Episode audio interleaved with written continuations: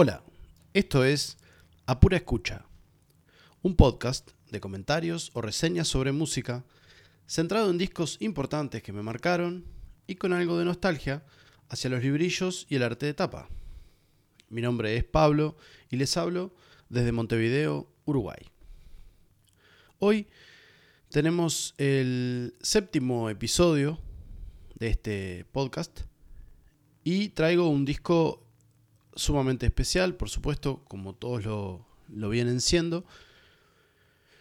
En este caso es de un artista que, para los que no son de Uruguay, tal vez eh, no, no, tenga el significado que tiene, sí, para los uruguayos y algunos argentinos. Pero de todas maneras es un artista que vale la pena que conozcan, cualquiera que lo esté escuchando desde otro lugar. Y por supuesto que si es uruguayo y no lo conoce, eh, vale muchísimo la pena eh, meterse un poco en el, en el mundo de lo que es Eduardo Mateo. Este séptimo episodio va dedicado a uno de sus discos sumamente importante para la música uruguaya y un aporte grande a la música enorme, en realidad a la música en general. Podría hablar de otros discos por ejemplo, el disco Solo Bien Se Lame, que me parece un disco fundamental. En este caso elijo este disco para hablar por tener un poco más de, de, variedad eh, instrumental, diferentes invitados que le dan un poco otro aire. Obviamente que eventualmente hablaré del disco Solo Bien Se Lame porque es indispensable para conocer lo que, lo que fue Mateo. Pero este disco en particular tiene eh, algunas canciones que han sido reversionadas eh, o versionadas por, por, otros músicos de, acá de Uruguay, de Argentina. Tiene, sin ir más lejos, Pedro Aznar, a, a gran músico argentino, ha versionado eh, y bueno, acá músicos uruguayos han hecho lo propio con, muchas de las canciones de este disco. Este disco se edita en 1984, el año que yo nací. La versión que, que yo tengo de este disco es un vinilo editado por Little Butterfly Records, un sello que edita vinilos acá en Uruguay por suerte, o reedita. Y es un buen aporte lo que hacen porque además es una edición con un fin eh, internacional también. En la parte de atrás del disco tiene un, un texto que también está en inglés está bueno como referencia para... Porque evidentemente fue pensado para ser eh, exportado también. Más allá de eso, eh, yo este disco por supuesto que lo conocí muchísimo antes. Eh, después voy a hablar un poco de la edición de este disco, que me parece un gran acierto. Y hay algunas eh, correcciones que me parece importante hacer con algunos créditos. Pero en general está buenísimo que exista, que esté esta versión. La tapa del disco, que obviamente voy a dejar la foto como, como suelo hacerlo. Tiene una foto de Eduardo Mateo, músico uruguayo, montevideano, sentado en, lo que es una plaza que, eh, si no me equivoco, es la plaza donde está el obelisco, acá en Montevideo, en, una intersección bastante conocida de esta ciudad que es eh, donde empieza o termina de la calle 18 de julio y cruza con la calle Boulevard Artigas. Es una esquina bastante famosa dentro de lo que es la ciudad de Montevideo, creo que cualquier persona podría indicarte perfectamente cómo llegar a esa, a esa esquina. Eh, tiene un, la particularidad, digamos, o, o porque uno puede reconocerlo en esa foto, porque tiene como unos, este, unas esferas unos de cemento que forman parte de lo que es el, el, monumento, digamos, en la plaza, este, que además de tener el obelisco y una fuente, tiene estas este, esferas que rodean la plaza. Y bueno, él está sentado ahí como, como atrás de, eso y la foto lo van a apreciar. obviamente que, que es un disco eh, como más por ahí de los más conceptuales que tiene Mateo, conceptuales en el sentido de, que está pensado como un disco. Cuando hable del Solo Bien me mencionaré un poco mejor esa, esa cuestión de que tal vez no fue pensado como un disco y terminó siendo un disco de culto. En este caso sí parece ser un disco más pensado, mejor armado, digamos. es un personaje eh, muy particular, Eduardo Mateo. Obviamente que no voy a, detener en, en hablar mm, su biografía porque es bastante eh, grande de alguna manera. Pero bueno, nada, mencionar un poco, siempre está bueno que ustedes, el que le dé curiosidad, busque al respecto. Pero bueno, es un músico al cual por lo menos los músicos mismos de, acá de Uruguay, mismo de acá de Uruguay, eh, le tenemos un aprecio muy grande porque de alguna manera generaba unas, composiciones y unas ideas este, musicales eh, mm, increíbles y dejó un legado, por suerte, bastante, bastante bueno seguramente podía haber dejado más, pero bueno, las circunstancias también de, él y de lo que era el país en la época en, que Mateo desarrolló su carrera, mm, tal vez no era tan accesible el tema de grabar. Me imagino un tipo como Mateo eh, en una época como esta, en la que se podía grabar con se puede grabar con un celular. Eh, estoy seguro que habrían cientos y cientos de canciones creadas por él, este, muchísimas por día, no tengo la menor duda de eso. Pero bueno, por suerte quedaron unas cuantas canciones grabadas este, y bueno, se puede buscar en las diferentes plataformas. Eh, tiene esta edición en vinilo, había una edición en CD. Yo conocí este disco en una edición en CD que tiene unos cuantos años, eh, que a mí me la prestó eh, el hermano de mi padre, mi tío y me copié el disco, debo confesarlo, si bien no es algo que esté bueno hacer, pero bueno, eh, era difícil de conseguir y bueno, en este caso él me prestó ese disco, yo le saqué fotocopia de todo lo que era el librillo porque ya les he mencionado que me da mucho, mucha curiosidad y me gusta leer los librillos de los discos. Y en este caso se llamaba Mateo Clásico, volumen 1 y volumen 2 que tenía discos enteros y otros temas que, que decidieron agregar a, este, a estas ediciones. En este caso tenía este disco entero y lo empecé a escuchar eh, tal vez como disco eh, por ahí, por 2004 recién. Fíjese que unos cuantos años después de haber sido editado, pero siempre anduvo en la vuelta alguna canción que otra y tiene muchas canciones que son conocidas.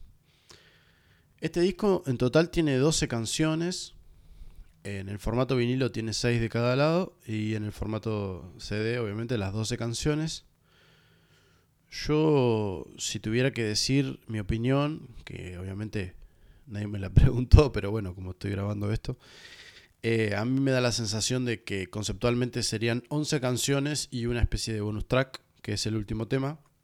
Que cuando llegue voy a mencionar por qué a mí me parece que es como un bonus track. Pero bueno, tiene 12 canciones, todas compuestas por, por Eduardo Mateo. El disco se llama Cuerpo y Alma, creo haberlo mencionado, pero si no, estoy a tiempo. Y comienza con la canción que da nombre al disco, que es una canción que también tiene un montón de versiones, desde instrumentales hasta este, la versión de Aznar y versiones varias de esta canción. Es una canción eh, tranqui, tranquila en cuanto a la velocidad, a medio tiempo. Tiene una intro muy, muy característica con la guitarra de Mateo. Mateo tiene algunas características que eh, lo destacan muchísimo una de ellas es el manejo de la guitarra rítmica. Es, es increíble las, guitarras rítmicas que, que hacía Mateo. Porque tiene como una facilidad de alguna manera Mateo también era como percusionista, era un gran músico en muchos aspectos.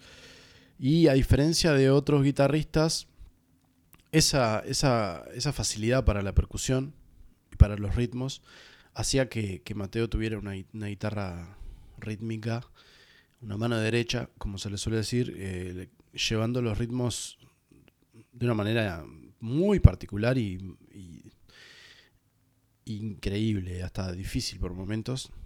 Dicho por guitarristas, evidentemente yo no soy guitarrista, pero sí desde el lado de, la percusión y la batería, que es lo que más eh, tiene que ver con lo que soy yo. Claramente Mateo era un, tipo que tenía muy clara la percusión por encima de, una gran mayoría de, guitarristas de este país. Y eso lo hace posicionarse en un lugar muy bueno a la hora de, crear este, los ritmos de las canciones. Tiene una percusión marcando el pulso muy, muy, de manera muy permanente en este tema. Tiene un aire a, algunos de los eh, ritmos característicos de que de alguna manera creaba Mateo o inventaba en base a otros ritmos. Eh, él usaba mucho un ritmo que, le llamaba toco. Eh, después voy a decir de dónde pueden conseguir una biografía de él muy interesante. Y eh, como que ese recurso de, un pulso débil y un pulso fuerte es como más o menos la idea de ese, de ese ritmo. Él lo fue usando y modificando según la canción. En este caso es a mitad de tiempo, no es rápido como en otros temas que, usaba este ritmo. Eh, y tiene, bueno, un pulso como marcándolo permanentemente. Tiene un bajo interesantísimo. Y tiene la particularidad que este tema eh, lo graba él todo, incluyendo el bajo. Eh, y tiene unos bajos muy interesantes, los, bajos, las líneas de bajo que hace Mateo. Para los bajistas sabrán decirlo mejor. Por supuesto que los invito a comentar en, las diferentes este, redes del podcast, que luego las mencionaré. Eh, para mi gusto eh, musical, los, bajos, las líneas de bajo que creaba Mateo eran más que interesantes tiene como un ritmo medio... Esa repetición, ese ostinato que tiene el ritmo de esta canción hace que se vuelva como una especie de mantra. Es un tema muy lindo y calmo, a mí me transmite mucha paz. Es como muy coreable porque tiene como se presta la forma y lo espaciado que queda el canto en este tema como para que se hagan arreglos de voces. De hecho, se han hecho, hay muchos coros que han interpretado versiones de este tema. Eh, cuerpo y alma es una letra también muy bonita lo que dice. Y claro, se presta para, eso. Realmente cuando uno lo escucha, siente que podría animarse a, cantarla, a la canción. Tiene eso un poco. Tiene unos arreglos de guitarra que son muy bonitos, muy dulces. Y bueno, se va este tema como, como en un fade out, muy, muy en paz. Es una canción muy, no sé si mantra es la palabra, pero genera una sensación ahí como ese ostinato de que uno podría seguir haciéndola de manera circular un, buen rato este tema. Por la estructura, además, no, no, es como no es como tan diferenciada la estructura estrofa estribillo como puede ser en otro tipo de canciones, sino que es como trasciende un poco más y es fácil quedar como enganchado dentro de la canción. Después, enseguida, en la segunda canción, es, impresionante el tema que, le sigue, se llama Nombre de Bienes. Es un tema, es un candombazo, pero del carajo. Para los que no son de Uruguay, bueno, el candombe es un estilo, no es un estilo, originalmente es una danza afromontevideana que surge de la, de la población de negros esclavos que de alguna manera no nos vamos a meter, no me voy a meter mucho en historia para no embarrarla, pero bueno, eh, en esencia es ella, esa población la que crea y desarrolla. Y obviamente después eso, porque es muy musical, eh, esta danza eh, que se toca con tres tamboriles actualmente, chico, repique y piano, y se baila. obviamente tiene una musicalidad que se presta para, para lo que después fue el candombe canción. Entonces cuando yo digo que es un candombazo me refiero a que es una canción, eh, un candombe canción, que obviamente hubo pioneros en eso, Pedro Ferreira por nombrar alguno, y pueden buscar esa música, por suerte hay algunas grabaciones que se recuperaron, de llevar el candombe o el ritmo del candombe a lo que es una canción. En este caso Mateo lo, lo, toma y lo desarrolla muchísimo, tiene una influencia muy grande de parte de él por haber pasado muchísimo tiempo eh, compartiendo con, población eh, afromontevideana, por llamarlo así, o, negros, eh, en los conventillos, que eran los lugares, una especie de, de, gueto, para que se entienda, donde mm, tristemente eran los hacían juntarse o los obligaban a juntarse de alguna manera en esos lugares, muchísima gente en un espacio reducido, pero tenía lo bueno, o sacaban lo bueno hacia afuera, que era mediante la música, el candombe. Y bueno, Mateo como que se empapó mucho de eso y compartió muchísimo tiempo ahí. Y bueno, eso lo hizo que, incorporara, digamos, el ritmo del candombe como pocas personas eh, que no son negras podrían haberlo incorporado.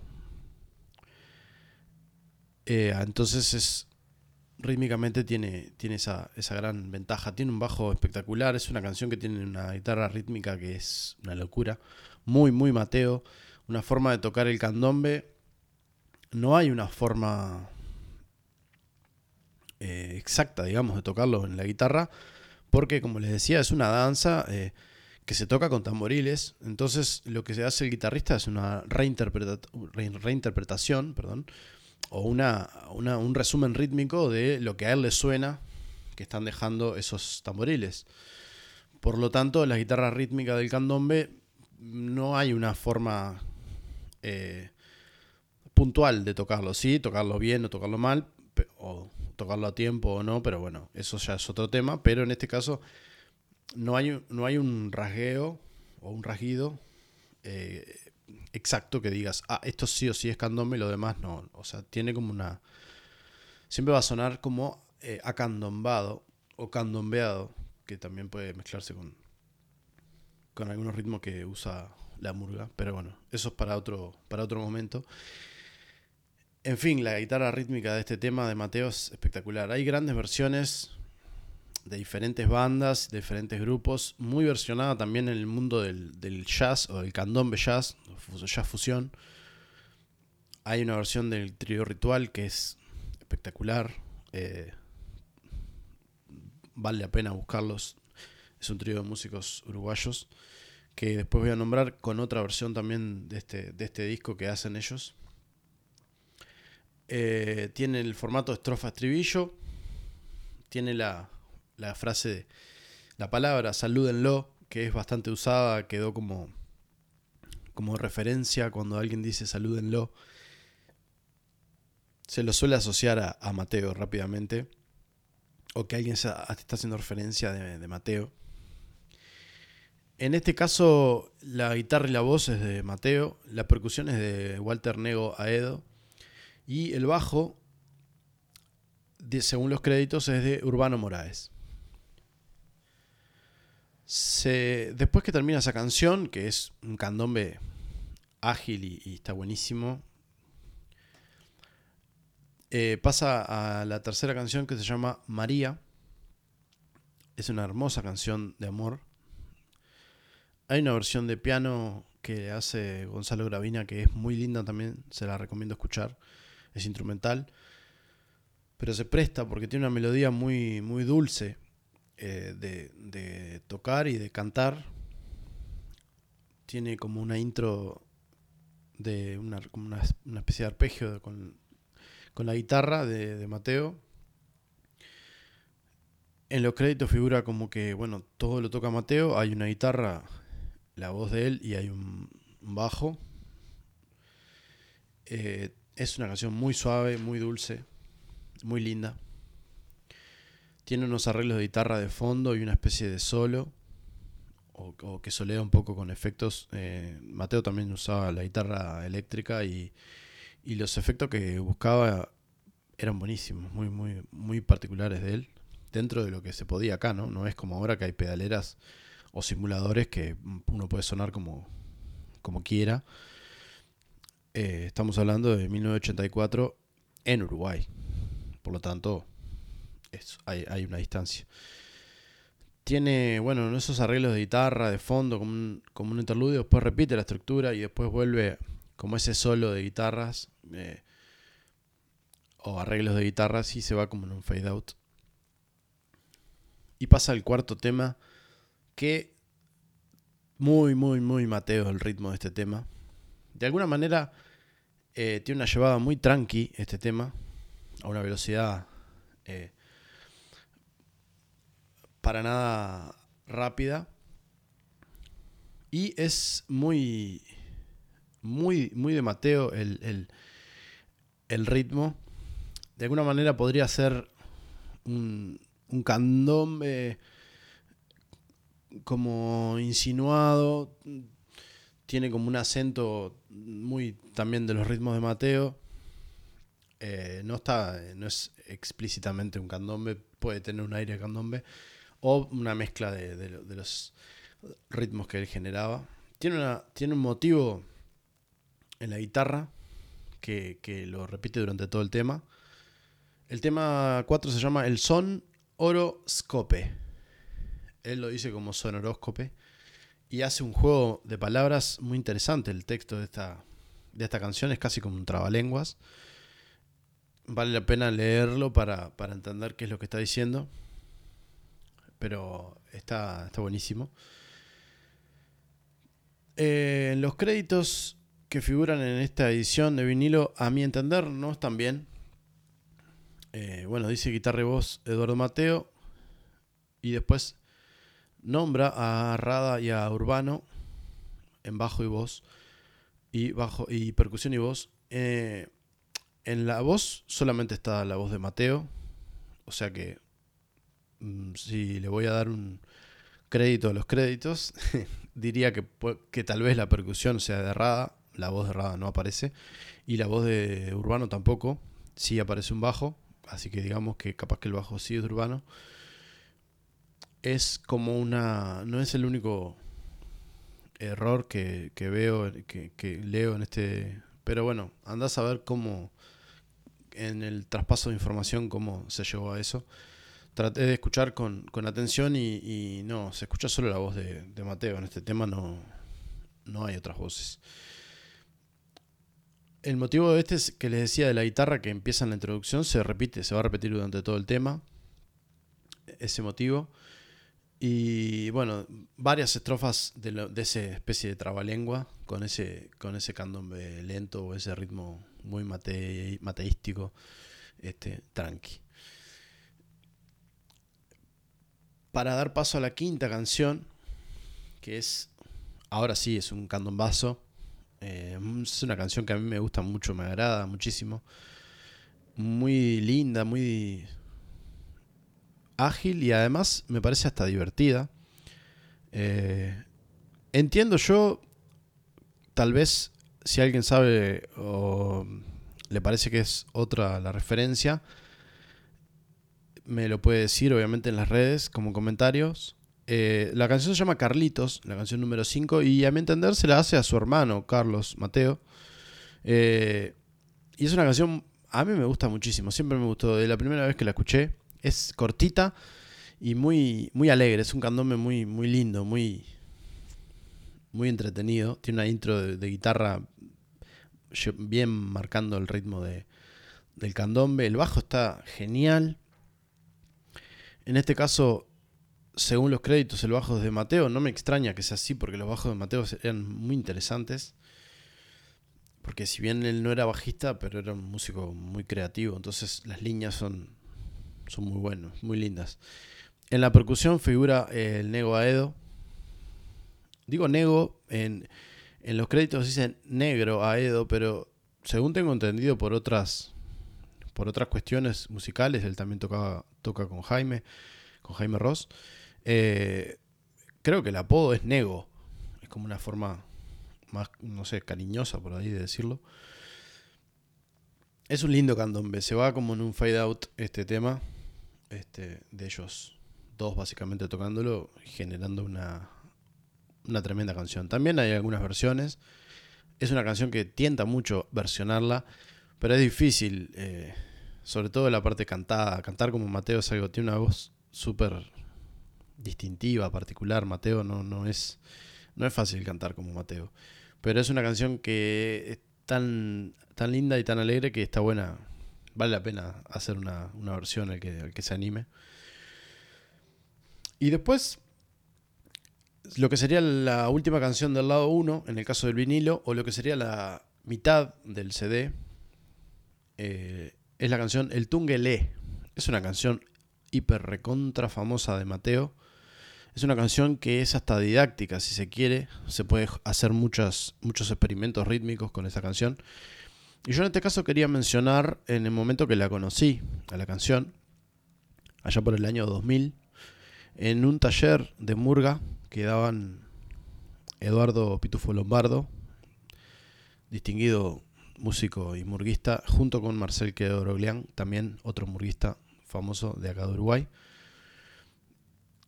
Eh, Pitufo además, es, además de, de, murguista y director de murgas y arreglador coral, es percusionista. Entonces tiene como una llevada, tiene una naturalidad para hacer eh, ejercicios rítmicos y, mezclar un poco con la voz y con todo, que bueno, en aquel taller yo era muy chico, tenía unos 15 años, y me acuerdo que él hizo un ejercicio con esta canción, marcando, teníamos que marcar un ritmo muy sencillo, con dos golpes nada más, que se iba repitiendo durante todo el, todo el tiempo y se podía cantar arriba lo que es esta canción. Y me quedó como muy grabado, el ritmo era como este, muy fácil, pero que quedaba muy bien encima de lo que es la canción. En la canción, como tal, grabada, no hay percusión, pero es una canción muy percutible o percusible. Perdone las licencias este, eh, gramaticales, no sé cómo sería, verbales en este caso. Eh, es muy percutible esta canción porque tiene como una rítmica que se repite. la guitarra es la que le da todo el, todo el, todo el, swing, digamos. Tiene una guitarra que es, es como un poco rara lo que hace la guitarra, o difícil de hacer por lo menos, pareciera. Pero a su vez es una canción que es sencilla y, muy rica, o sea, repite muchísimo lo que, lo que la letra es, bien breve, pero es muy, muy rítmica, muy, muy interesante para, hacer diferentes variaciones y juegos. Eh. es solo la guitarra y la voz de Mateo. Y ahí es como terminaría. Eh, tiene solo como dos partes bien definidas esta canción. Entonces eso, eso, lo hace que sea un poco por un lado sencilla, pero por otro lado muy invita a la creatividad. Eso también tiene una característica de Mateo, es que sus canciones siempre son lo suficientemente abiertas y adelantadas en el tiempo, como algunos le dicen. Por lo menos yo lo veo desde ese lugar, cuando la gente se refiere a que era un adelantado, es que mm, sus canciones la deja, deja la posibilidad tan abierta de que uno pueda variar y versionar y, agregar instrumentos y todo. Son como canciones que siempre están como con la posibilidad de, de, reinterpretar. Eh, tienen, tienen un poder bárbaro las canciones de Mateo, es era un genio. La número 7, o la primera del segundo lado, bueno, también es un candombazo bien a lo Mateo. La percusión está increíble. Arranca con una, introducción con una guitarra sola y después hay una, como una llamada de la, percusión y después entra todo el, el, candombazo. Eh, por eso yo insisto con su vínculo con el conventillo, con esos lugares donde donde, de donde el candombe se, se gesta y, se expande desde ahí. Es, como un homenaje también la letra de esta, de esta canción a, a los negros Y, bueno, está grabada toda por él. Guitarra, percusión y voz. De Eduardo Mateo, un candombe increíble. Y vale la pena. Vale la pena todo este disco, pero estos candombes son increíbles para los que quieran tener una referencia musical de, de Uruguay. De cosas eh, más autóctonas, digamos, más folclóricas. Esto es un recontra candombe. Y se va como con un fade out de este tema. Es bastante. Eh, tiene es, parece como un poco circular el tema, digamos. repite como su estructura, pero. Pero está buenísimo. Tiene, es un candombe ah, un poco dark, por decirlo, por denominarlo de alguna forma. Pero es. Es un candombazo bárbaro. Después da paso lo que sería el segundo tema del lado B, o del lado 2, o el tema 8, que se llama El Boliche, que bueno, tiene algunas... Si bien la instrumentación es sencilla, del punto de vista, está Mateo, él solo, su voz y su guitarra, Años después él habló que, no, ni siquiera se acordaba cómo, interpretar esa, guitarra. La guitarra es una guitarra acústica, digamos, que es bastante complejo lo que hace. Bien, uno podría encontrarle un aire a, a Rosa, por decirlo así, a los arreglos de guitarra de Rosa, pero en este caso es una persona sola. Eh, me hubiera gustado ver una interpretación de, de este tema con un guitarrista como, no sé, como Juanjo Domínguez, por ejemplo, o algún guitarrista así, eh, de esos que, que de corte más tirando a guitarra clásica, porque tiene unos arreglos que son, a mi modo de ver, son bastante complejos. Tiene como un aire a tango, un aire a milonga, pero no, no llega, no, o sea, no es ninguno de esos ritmos bien definidos, pero sí tiene un aire claramente. Y la letra es un... O sea, tiene como un motivo de guitarra que lo repite durante todo el tiempo y tiene como esa estructura que se va repitiendo. Y la letra hace referencia al boliche. ¿Qué es el boliche? Acá, o acá hace referencia a Mateo, para los que no son de, de Uruguay o particularmente de Montevideo, no se refiere al boliche bailable, sino al, a lo que sería el bar o el bar de copas, eh, que también en una época se bailaba un poco, pero era más, más en plan cantina, a beber, a codar el codo ahí a la barra. Menciona todas esas este, situaciones del whisky, del cigarro, de, de, de las mujeres. Tiene tiene como todas unas características de las cuales yo no formé parte, evidentemente, porque él está hablando de un boliche de esa época. Pero que hay características que se mantienen hasta el día de hoy. Eh, de alguna manera eh, tuve la oportunidad de, visitar alguno de ese tipo de boliches porque mi, mi padre era de ir a esos lugares. Bastante. Entonces era como que... Eh, terminé conociendo esos lugares que tienen una cuestión muy, muy pintoresca, muy folclórica y también a su vez muy nociva por momentos, porque bueno, gente que por ahí sale del trabajo y, se queda horas ahí bebiendo y bueno, en fin, como válvula de escape muchas veces, eh, que bueno, no todos tienen las herramientas para, para trabajar sus, sus problemas y algunos eligen ese camino un poco más, más fácil, que es el de encubrir un poco con el tema de la bebida. En este caso creo que él lo hace más por un más haciendo referencia no al boliche de día, sino al boliche de noche, porque también nombra como a, la intención de, de, de, conquista, este, de, eh, como una situación más eh, nocturna, digamos. Y la, pero la guitarra es increíble.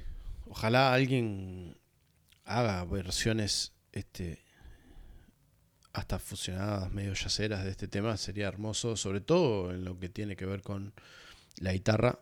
Tal vez la voz de Mateo no es lo que más se luce en este tema, pero dice mucho la voz de Mateo, entonces bueno, es como genera esa sensación.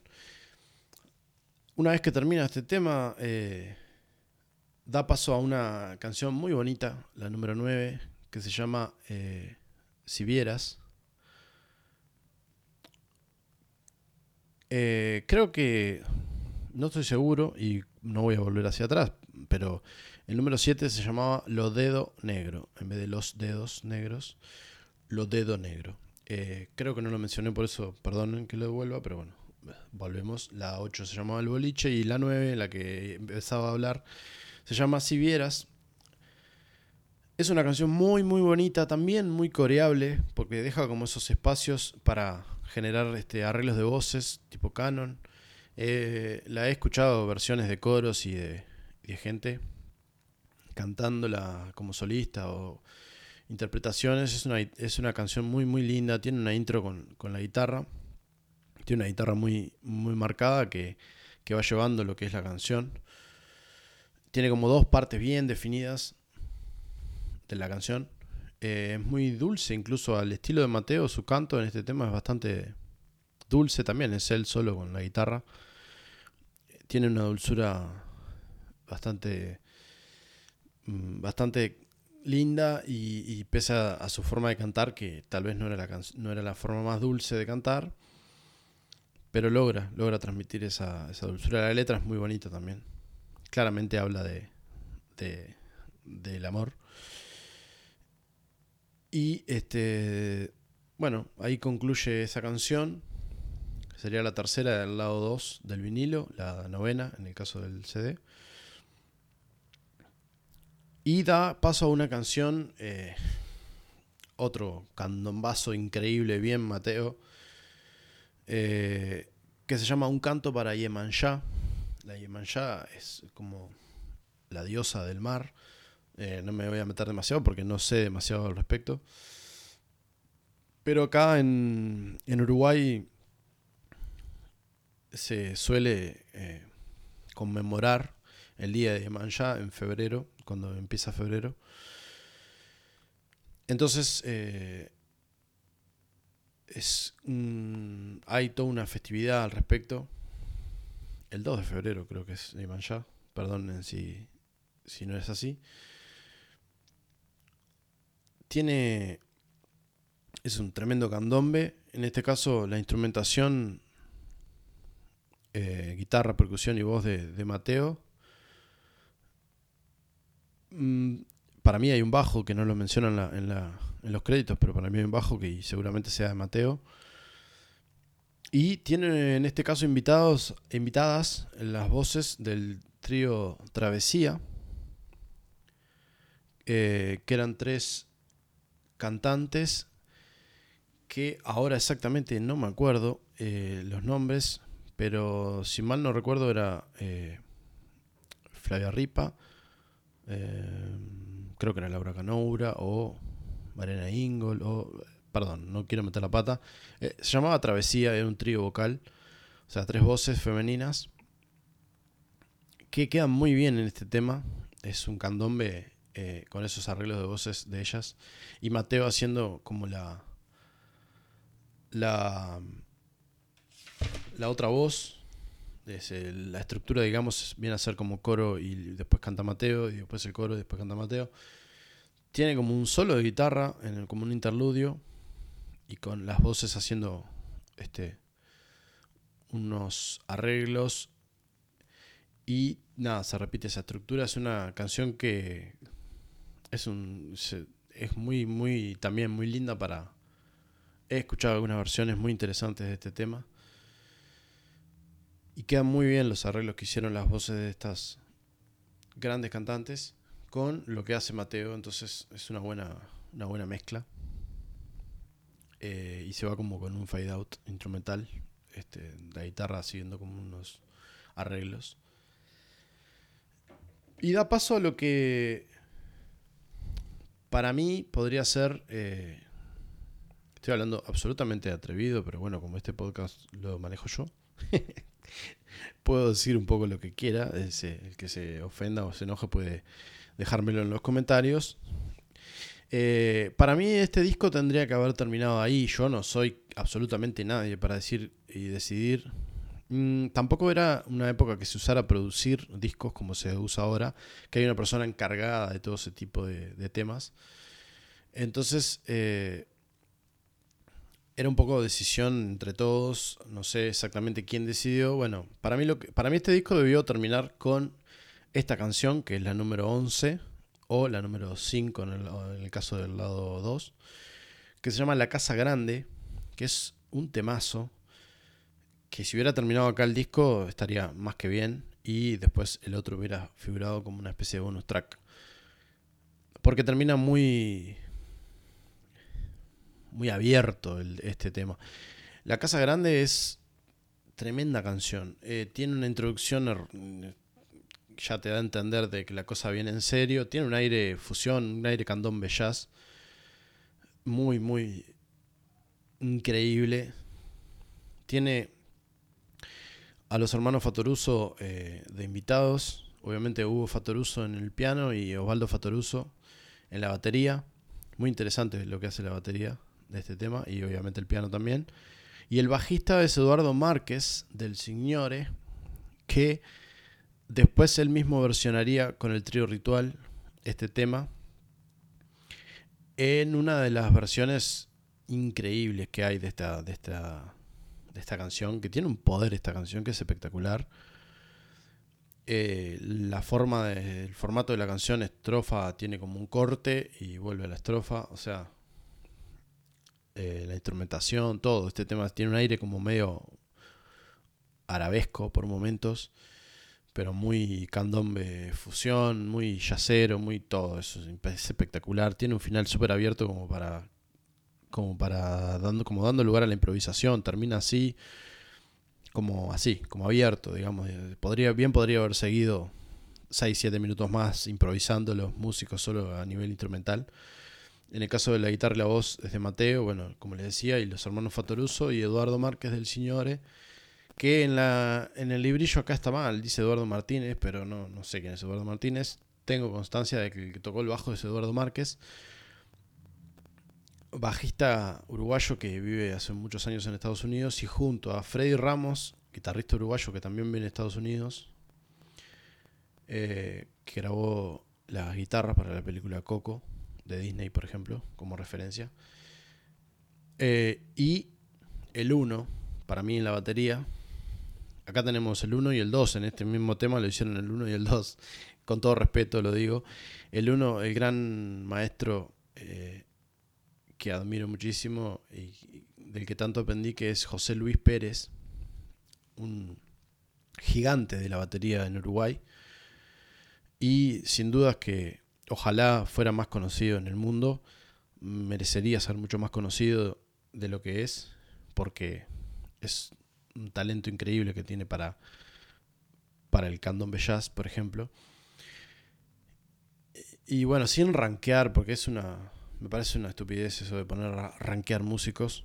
Por eso decía el 1 y el 2, pero es más como chiste porque Ovaldo Fatoruso es un enorme baterista también, indiscutible y que este tema, las versiones de cualquiera de los dos, son riquísimas las baterías que, tocan.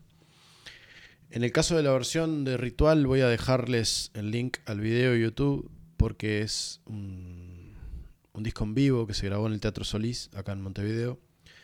El trío Ritual, como ya les nombré, eran ellos. El bajista es el mismo, es Eduardo Márquez del Signore. Y, eh, o Signore, no sé cómo sería y hacen una versión increíble de este tema. Bueno, en este tema, en la versión de este disco que veníamos hablando, es cantada, la versión de Ritual es instrumental. Eh, la voz de Mateo también tiene como, se deja llevar por esa cuestión medio árabe y mete como unos fraseos ahí vocales que son muy, muy interesantes. Es un tremendo tema con el que a mi gusto debería haber terminado este disco, increíble. Y bueno, después para lo que para mí podría haber sido un bonus track es eh, o la canción número 12 o tema número 6 en el vinilo. Es eh, un tema que ni siquiera canta Mateo. Se llama El Airero. Que ojo, está muy bien cantado porque lo canta Pipo Espera. Eh, con Susana Bosch y Gonzalo Moreira en coros. Por lo tanto, es, está muy bien interpretado vocalmente. La guitarra y voz de él. De, hecho, en los créditos eh, figura que solo está la composición de Mateo. No, no tengo muy claro exactamente si, si este, ese tema lo hizo para ellos y después decidió grabarlo igual. Tampoco recuerdo exactamente si es que Mateo está tocando en este tema en algún momento, pero bueno, la instrumentación que figura en, los créditos son de Pipo Espera en guitarra y voz, Susana Bosch en, la voz también, un sintetizador o teclado por Hugo Fatoruso y los coros de Gonzalo Moreira y Pipo Espera. Empieza con una introducción de guitarra, como con un efecto medio, medio sinte, medio sintetizador. Eh, Después